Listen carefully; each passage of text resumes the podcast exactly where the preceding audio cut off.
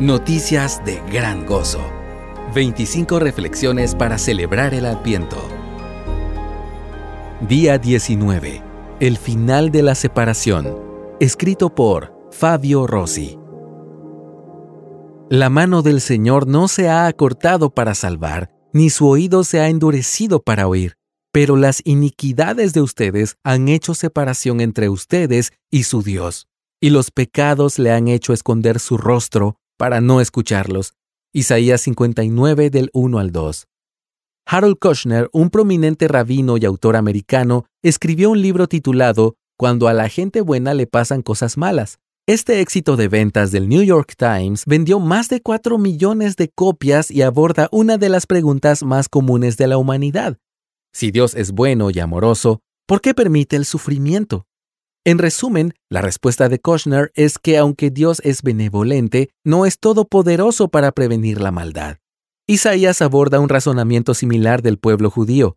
El pueblo de Dios estaba enfrentando pruebas y, por más que oraban, parecía que el Señor no respondía. Así que concluyeron que su mano se había debilitado o quizás su oído se había ensordecido. Esto está en el verso 1. Por eso Dios no tenía la capacidad para responderles. Sin embargo, Isaías señala con claridad la raíz del problema.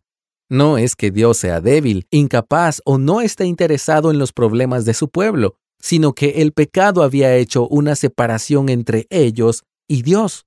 El problema era que el pueblo oraba y ayunaba, pero al mismo tiempo vivía en pecado, oprimiendo a los trabajadores, en medio de riñas y pleitos, hablando mentira y derramando sangre inocente. Esto lo puedes leer en Isaías 58 del 3 al 4 y 59 del 3 al 15. El pecado nos separa de la comunión con Dios, así lo enseña Primera de Juan 2.4 y 1.6. La luz y la oscuridad no pueden coexistir.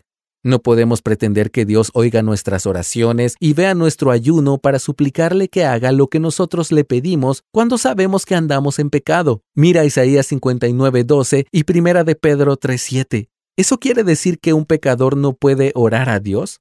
Todo lo contrario, Dios nos llama a apartarnos del pecado y acercarnos a Él. Isaías 55:7 pero no atenderá la oración de un pueblo que, estando consciente de sus pecados, pretende acercarse al Dios Santo para pedir cualquier otra cosa antes que su perdón.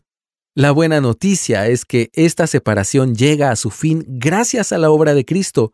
Cuando Jesús fue a la cruz, llevó sobre su cuerpo nuestros pecados y allí el rostro de Dios se escondió de él. Mira primera de Pedro 2.24 y Mateo 27.46. Pero no fue para siempre. El Señor se levantó victorioso, su brazo, aquel que decían que era débil, trajo salvación. Isaías 59, 16. La promesa de redención y perdón se cumplió en Jesucristo y está disponible para todos los que lo buscan de corazón.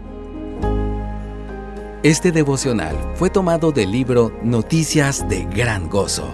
25 reflexiones para celebrar el Adviento Descárgalo gratis en coaliciónporelevangelio.org.